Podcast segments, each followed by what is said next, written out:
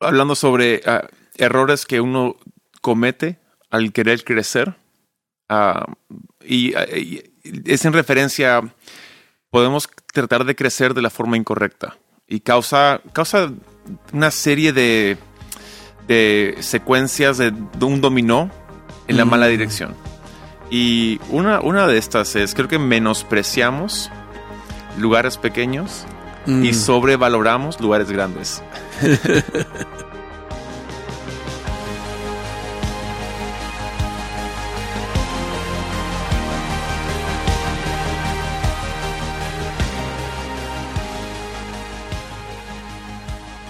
Hey, ¿qué tal? Y muy bienvenidos al Haciendo Iglesia Podcast. Yo soy Taylor y aquí estamos como siempre con mi padre, el pastor Robert. Buenos días, buenas tardes, Buen lunes. buen lunes, por lo menos. Ah, qué, qué- qué genial por estar aquí. Ah, estoy emocionado. Ya no, eh, solo mencionarlo, hemos estado ya con la pandemia ah, cerrándose por fin, viajando un poco y siempre el cariño, el amor de los que están escuchando este podcast. uno nos sorprende y nos agrada también que hay una gran familia que están ahí conectados, escuchando y espero que podemos aprender algo ah, juntos y Yeah. algo de lo que hemos visto. Estamos justo hablando de algunos errores Yeah. ah, que nos ha enseñado en el camino. Sí, hemos, eh, hemos, hemos sido una iglesia que hemos aprendido ah, cometiendo muchos errores. Dicen, ah, cuál, no sé cuál- cómo es la frase exactamente, pero ah, no es malo cometer errores, es malo seguir repitiéndolas. Sí. Como es la primera vez, ya pobre de ti, segunda vez pobre de mí. Pero um, cuando hablamos de aprender, eh, hemos, aprendemos de errores nuestros y también de curiosidad. Ah, algo que sugiero a todos los líderes y pastores es siempre ser curioso. Tome el tiempo de aprender de otros, Ah, observando, mirando, sin prejuicios o juicio, pero simplemente aprendiendo, ah, porque justo el- parece en el tema que tocamos hoy día, eh, es mucho observación Yeah. y al observar aprendimos Uf. cosas buenas y cosas que no- nosotros no deseamos hacer. Ya, es verdad. Y, y es curioso porque uno puede ahorrarse muchos dolores al aprender de otros. Entonces, gran parte de nuestra intención con este podcast es ayudar a pastores, líderes, a, a- a- a personas creyentes Yeah. de, de realmente evitar dolor, aprendiendo del dolor de otros o de las lecciones que otros han tenido, ¿no? Yeah. Hay esa frase que tú has mencionado antes, si no tienes sabiduría, ah, préstate la sabiduría de otro. Yeah, préstalo um, y Dios te dará la propia, pero ah, buenos consejos y lo que uno aprende mirando, Yeah. observando. Entonces, entramos hoy. Sí. ¿Cuál es la lección de hoy? Eh, eh, de nuevo, hablando sobre ah, errores que uno comete al querer crecer. y, ah, y es en referencia, podemos tratar de crecer de la forma incorrecta. Y causa, causa una serie de, de secuencias de, de un dominó en la mala dirección. Y una, una de estas es, creo que menospreciamos lugares pequeños y sobrevaloramos lugares grandes. Bueno, creo que el sueño de muchos pastores es predicar a la multitud. Yeah. No emoción, especialmente cuando están conectados, enganchados al mensaje o la presencia de Dios con las alabanzas. Es divertido predicar a miles, cuando, especialmente cuando están conectados. Pero las estadísticas últimas nos muestran que ah, las iglesias crecientes más no son iglesias donde entran miles y miles Auditorios, ¿no? auditorios. Ah, se dicen, por ejemplo, que una persona nueva que va a la iglesia se siente como uno de la multitud, perdido en la multitud y no visto. Wow. Pero cuando el santuario dice la- los estudios, la talla perfecta es 800 personas, 800 hasta 1000, Sí. porque todavía se siente familia. Ya. Se siente que puedo ser conocido y reconocer otros.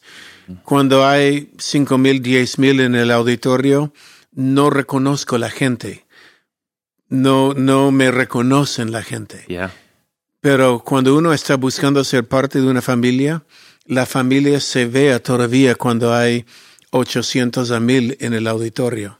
Y, y es algo fascinante esa idea. Eh, eh, eh, digamos, uno dice, no, pero quiero crecer la iglesia. Dios me dio gran visión por la iglesia. Y sí, no estamos, no estamos hablando de tener poca visión. Ya, no. Hablamos de Igual ganar tu ciudad. Sí, gana tu ciudad. Sé, te- tienes el sueño que hablábamos hace, hace unas semanas atrás. Pero creo que no nos damos cuenta de que con un auditorio, digamos, de 500, es un poco más bajo del ta- tamaño ideal, con 5 o 6 reuniones, al- ya tienes una iglesia de 3.000 personas. No, y le- el objetivo, una vez más, es que pertenecen a una familia, los que vienen. Y una talla de 500 personas al mismo servicio ya llega de ser familia. Y una familia es donde la iglesia es más pegajosa, la gente queda Ya. ah, porque se sienten ser conocidos y se sienten útiles. Ya. En cambio, lo opuesto es un auditorio mega gigante, digamos 7000 personas. Es inmenso el auditorio. Eh, ¿Cuán difícil es llenarlo? yo, yo recuerdo, hablaba, hablaba hace años con ah, el pastor de, de CCB, Don Wilson. Y él me decía que cuando antes que construyeran su auditorio de 3200, me decía, tenían varios servicios, varias reuniones, un lugar pequeño y se sentía increíble. Cuando entraron al nuevo auditorio, el tratar de hacer que se sienta igual era prácticamente imposible. Mm, Y él me dijo, anhelo los días antes de este nuevo auditorio. Wow. Yeah. No, un auditorio, talla típica que vemos siendo construido en iglesias grandes, es de 3.000 personas. Yeah. Típico. 2.500, 3.500 en este rango. Y es fantástico por un evento, Uf. una conferencia, es fantástico. Es, es precioso. Pero por cada semana, domingo en domingo, um, igual se puede llenarlo. Uh, difícil tener múltiples servicios por evacuarlo y volver a llenarlo, evacuarlo y volver a llenarlo. Uh, limpiar entre servicio a servicio los baños y los, uh, las sillas. Es complicada. Cuando la iglesia es cinco mil, siete, ocho mil, diez mil, ya es casi difícil, imposible evacuarlo y volver a llenarlo Uh, por múltiples servicios.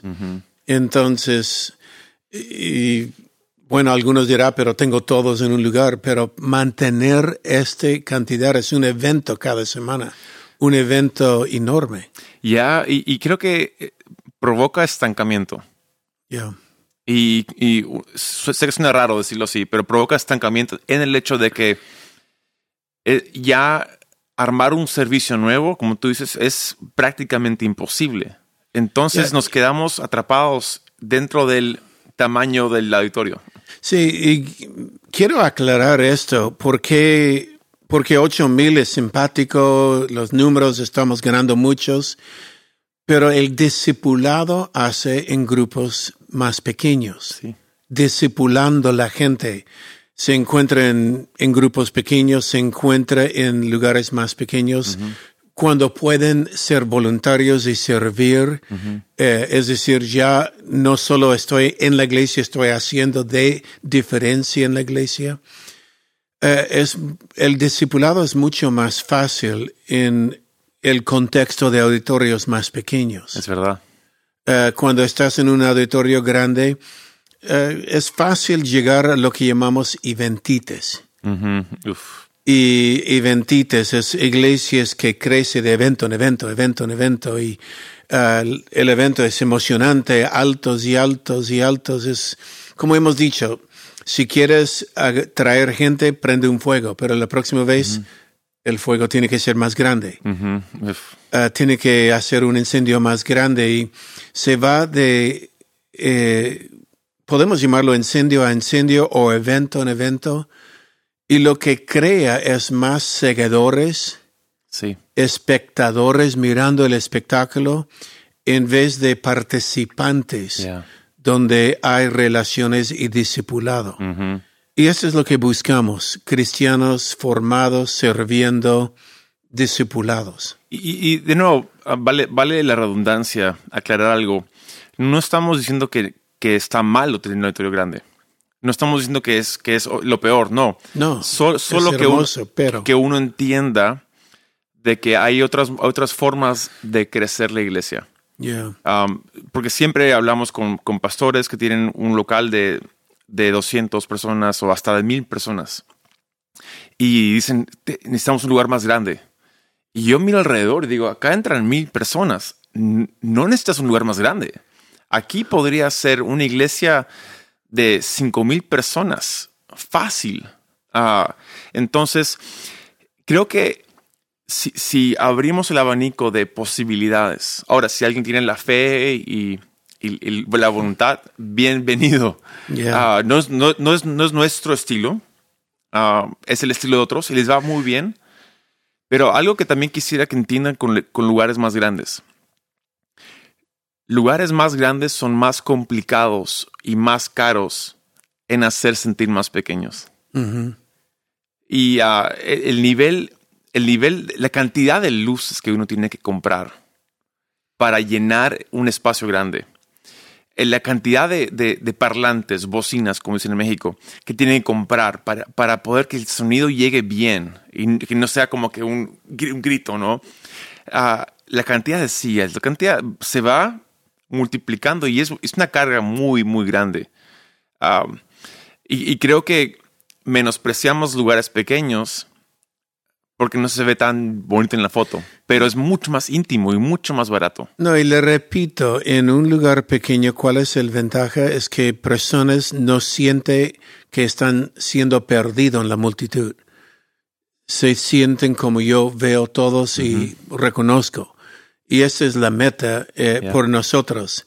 Entonces yo prefiero tener dos locales de 700, 800 a 1000 personas que uno de 2000 Ujú. o prefiero tener tres de 800 que uno de 3000. Ahora, lo de 3000 me encantaría solo por eventos, pero um, ah, cuando hablo de crecimiento y discipular en la iglesia, ah, lo que llamamos multisite, que no es lo mismo de una iglesia nexo, multisite es la misma iglesia en un espacio más cerca de tu casa. Ah, cuando hay auditorios de 500, de 200 o de 800, ya las personas sienten, ahí pertenezco, ahí me conocen, soy conocido. Yeah. Ahora, en, el, en una iglesia grande igual, son conocidos en grupos pequeños, pero también en el auditorio son conocidos. Ya, ya.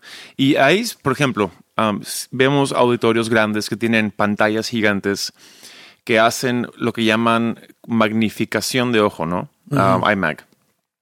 Que básicamente es, o Image Mag, ¿no? También lo pueden decir, de imagen, donde es, ponen a- al que está cantando, dirigiendo, con una cabeza así, en toma cerrada, para que la gente atrás Yeah. pueda ver la intención del que dirige alabanzas, igual con la prédica. Ahora, eso es necesario en un lugar grande, igual como en un concierto, es necesario. No, en los conciertos le acerca a la gente a la plataforma. Es una herramienta hermosa. Pero en un auditorio de 800 personas, todos tienen un buen asiento.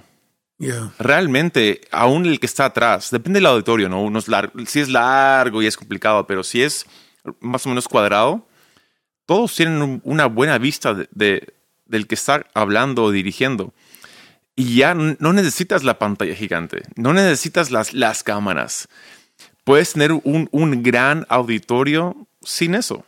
No, y también cuánta vida hay Uf, en la entrada y salida. Ya. Eh, para nosotros es el patio, o- o donde estamos en el cine en Lince es la entrada, pero eh, hay, la vida no, so- no es todo en el auditorio. Ujú. La vida es en esta vida social, en el Yeah. patio, donde personas se conocen, se conectan, se ven amigos y conversan.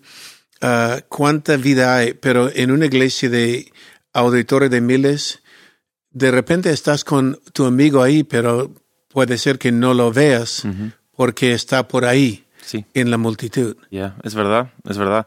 Y, y para que entiendan, en nuestro contexto, prepandemia, teníamos seis sedes, estábamos a punto de abrir un séptimo, Yeah. pero entre las seis sedes teníamos 24 servicios, cultos, cada domingo. Y, y prepandemia tuvimos unos tres a cuatro picos sobre los 10 mil en asistencia ese domingo, esos domingos. Sí se puede construir una iglesia, ah, ¿no? Donde hay muchas personas llegando. No, ahora, No, y la gente sentía conectada. ya, No es que un sede era independiente del otro sede, era un solo iglesia, se siente conectada. Sí.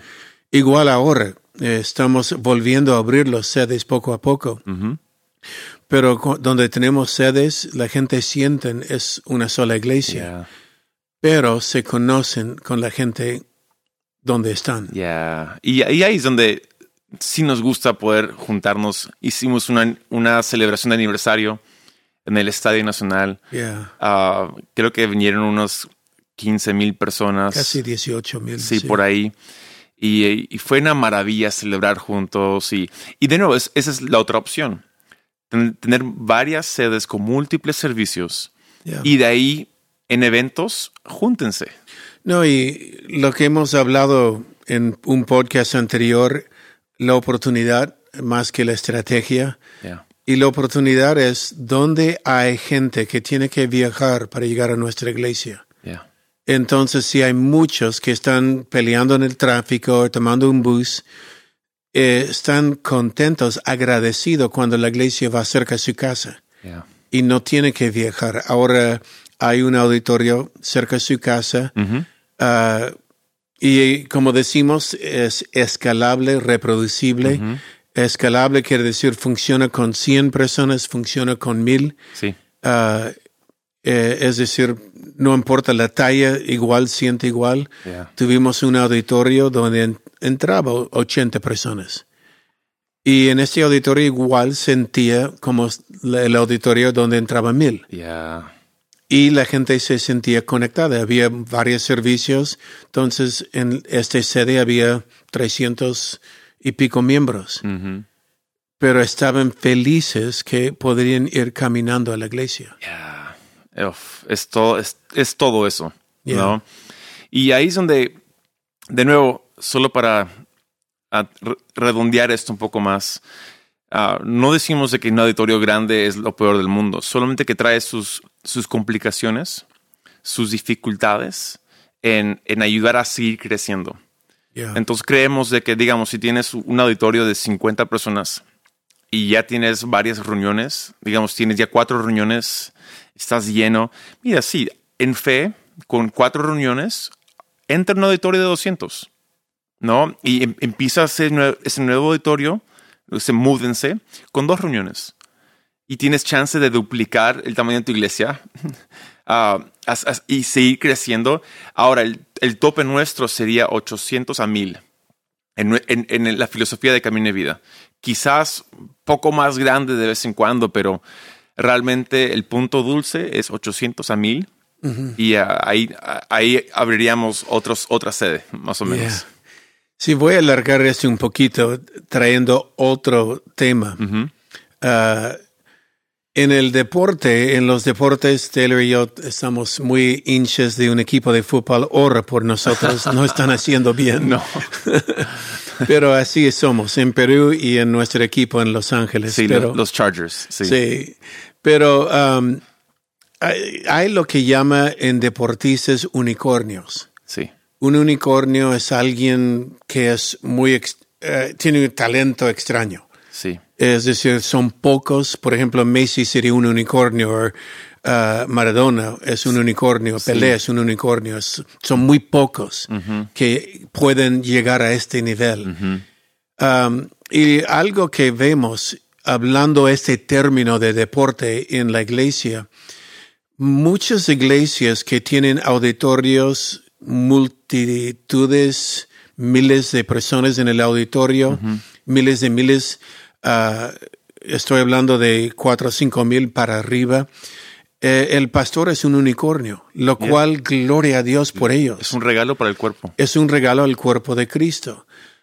Pero eh, para que este sea generacional, tiene que encontrar otro unicornio, su hijo o quien sea. Um, y es un poco más complicado mantener en el futuro. Wow. Yo doy gracias a Dios. Por ejemplo, yo pienso en un unicornio, uh, Joel Osteen, por ejemplo. Increíble. Increíble, gracias a Dios. Pero hay uno de. Hay uno de. Hay uno de. Y yo no busco uno de, yo busco ser reproducible. Ya. Ah, que lo que vea en el pastor se reproduce en otros líderes. El problema de unicornios es la gente dice, wow, él es especial. Y siendo especial, ya lo siguen, pero no es reproducido en ellos Wow. discipulado es reproducir, como dijo Pablo, sígueme como yo sigo a Cristo. Queremos reproducir en otros. Entonces, de este es el, yo creo, la filosofía de camino de vida, por lo menos. Sí. La filosofía nuestra es más lugares con menos talla del auditorio. Sí. Ah, produce discípulos que estamos tratando de producir. Uf, me encanta eso. Yeah. Y, y déjame poner algo en claro también. Cuando hablamos de un- una misma iglesia en diferentes lugares, en nuestro caso, son varios varias sedes con una un- la misma contabilidad financiera, ¿no? La misma oficina financiera. Todo, todo, todo va al, al mismo centro, administrados um, de, de una manera central. Tenemos pastores que van rotando predicando. Tú eres el, tú y mi, ma- mi madre son los pastores de todas las sedes. Um, El equipo de alabanzas va rotando de sede en sede también, no como equipos que rotan, pero como músicos y cantantes que van rotando. No obligamos a nadie a asistir a una sede o otra sede. Pueden ir de sede en sede si quieren, porque es la misma iglesia. Y entonces nuestro modelo es un modelo muy um, centralizado. No, y centralizado en los ministerios, Sí. en crecer, la cual es la pista de llegar a ser parte de la iglesia, ah, en lo que son kids, los niños, En todo sentido. eh, es administrado en un lugar y entrenamos todas las sedes ah, a hacer lo mismo. Ah, sea discipulado, sea grupos pequeños, sea cursos, matrimonios, ah, ministerio de mujeres o hombres, o niños, Yeah. jóvenes. Todo. Ah, es todo centrado en un lugar, pero en diferentes ah, auditorios. Sí, y eso, eso lo podemos hacer porque estamos en una misma ciudad. Entonces ahí podemos trabajar de esa forma. Ya, ya el reto de otra ciudad se, lo cambia un poco, pero uno puede mantenerlo como la misma iglesia en diferentes lugares. Y, Yeah. Y, y no, no tratar de, de- de hacer una mega auditorio. Y, y entonces queremos, queremos ayudar a la gente que no cometa un error de un lugar tan grande que no puedan sostener. No, y es más fácil abrir otro auditorio de 300 y otro de 300 y otro de 300 en el tiempo de abrir uno de varias miles. Ahora sigue siendo la misma iglesia, Sí. La misma, el mismo lugar. Amén. Bueno, mira, hemos ah, alargado esto un poquito, pero creo que valía la pena. Espera que en este podcast le hemos ayudado en algo, ah, simplemente filosofías de la iglesia para estudiar. Y si desea, hay una conferencia aquí en mayo, ah, la conferencia La Sal, le anima que venga porque ahí va a haber en operación todo lo que hemos hablado hoy día. 100%. Ahora, esto ha sido el Haciendo Iglesia Podcast número 145. 45. Que Dios los bendiga. Nos vemos el próximo lunes.